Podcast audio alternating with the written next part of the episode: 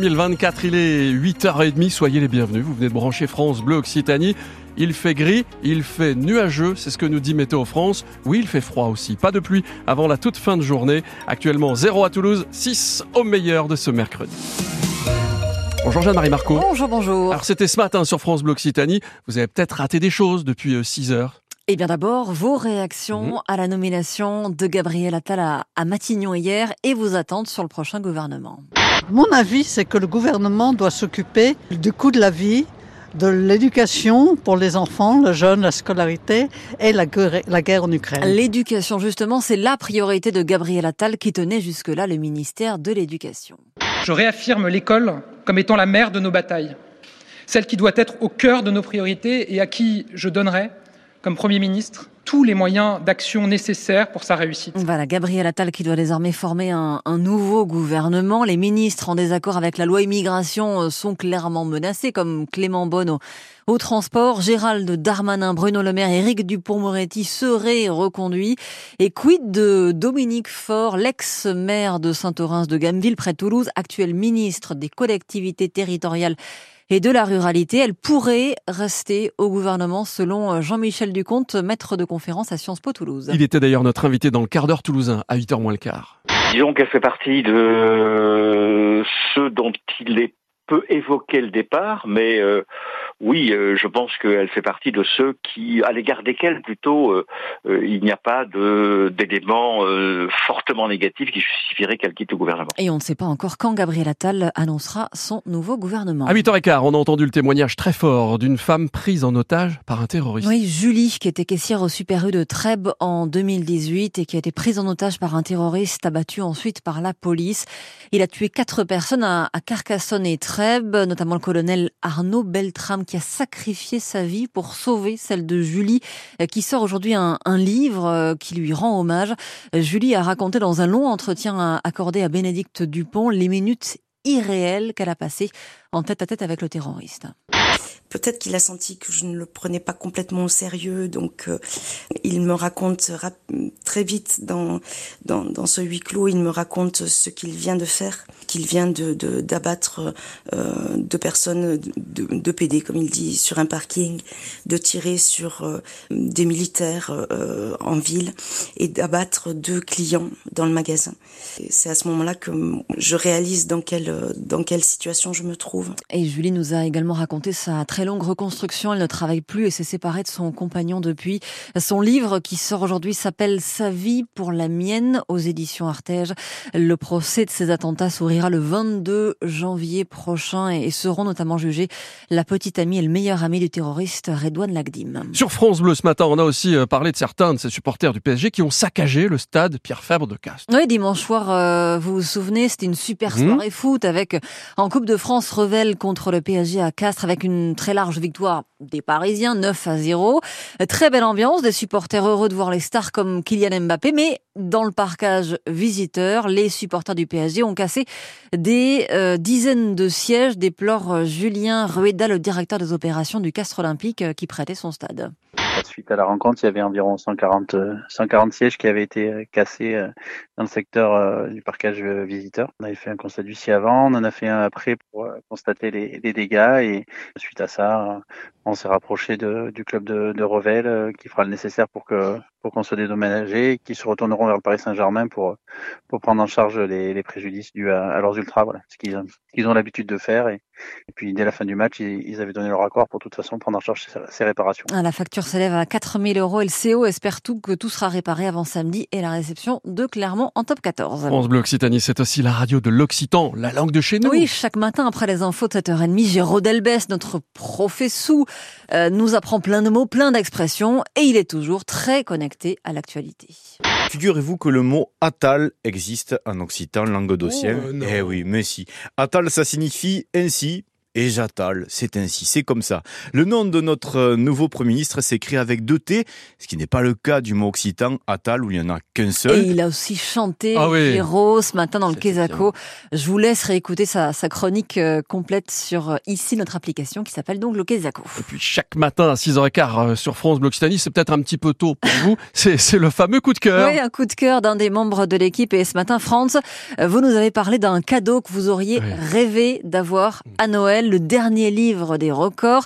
Euh, Que des souvenirs quand on était euh, gamin. Euh, alors Franz, euh, vous nous avez appris que la plus grande pizza du monde mesurait 1300 mètres Mètres carrés, la taille d'une piscine olympique, et puis d'autres savoirs essentiels et très très délicats. Et ça, qu'est-ce que c'est? Un roux. Le plus long roux de l'histoire C'est pas le plus glamour, Non. mais c'est certainement le plus insolite Hmm. que j'ai trouvé dans ce Guinness Book. Book, book, book. C'est Kimberley. Elle a 35 ans. Elle a obtenu le record du row le plus bruyant pour une femme. Il y en a qui sont ministres, Premier ministre, il y en a qui Non mais le raw record a été mesuré à 107 dB3. 107 Oh. décibels, euh, c'est un bruit qui n'est même pas autorisé à dépasser dans les boîtes de nuit françaises, par exemple. 107 dB. Merci Franz pour, Je vous en ce, prie. pour ce grand moment et ce grand souvenir. Je pense que c'est l'info qu'on va tous... euh, je sais que tout ce qui est votre- raw et pétou, c'est votre truc. Ça- On est d'accord Merci. On peut le dire non en mais un grand merci. Là, on n'est pas à Voilà. l'antenne, on peut Merci le dire en pour off. ce grand moment d'antenne. Je n'ai plus de réputation. Voilà. Vous voyez, vous laissez tout le monde sans voix. On appelle ça l'humour scato. C'est ça Non, le raw, il y a, il y a- Ah non, scato, c'est qu'il faut qu'il y ait un truc qui sorte. D'accord.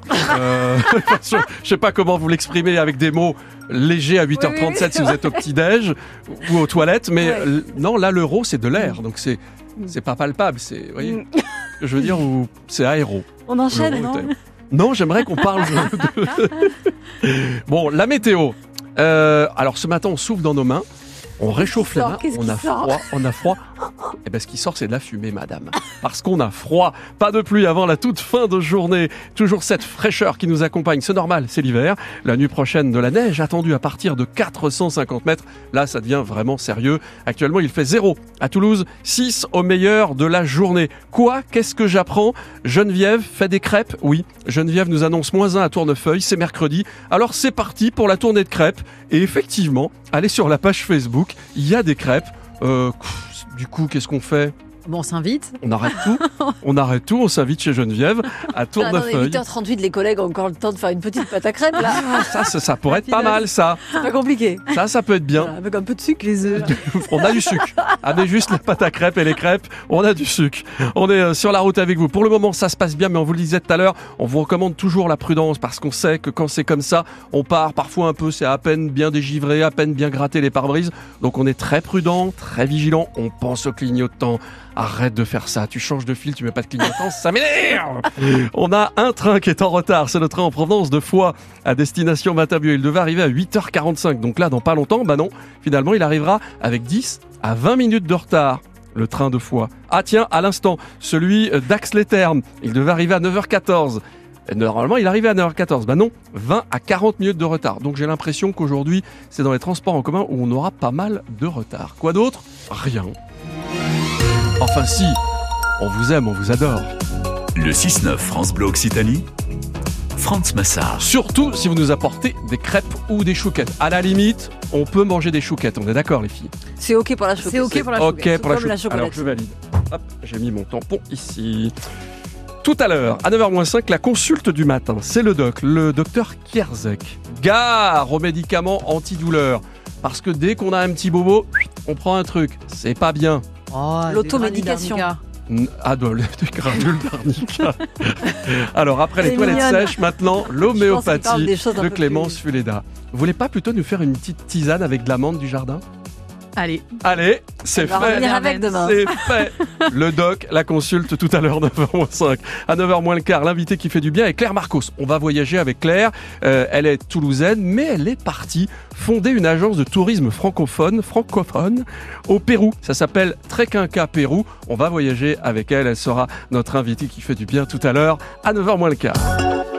Et puis on est à votre service chaque jour avec Laure Basterex. Bonjour Laure qui n'apporte pas de crêpes. Et non, salut à tous. Dommage. salut. Tous les jours, entre 9h et 10h, France Bleu à votre service.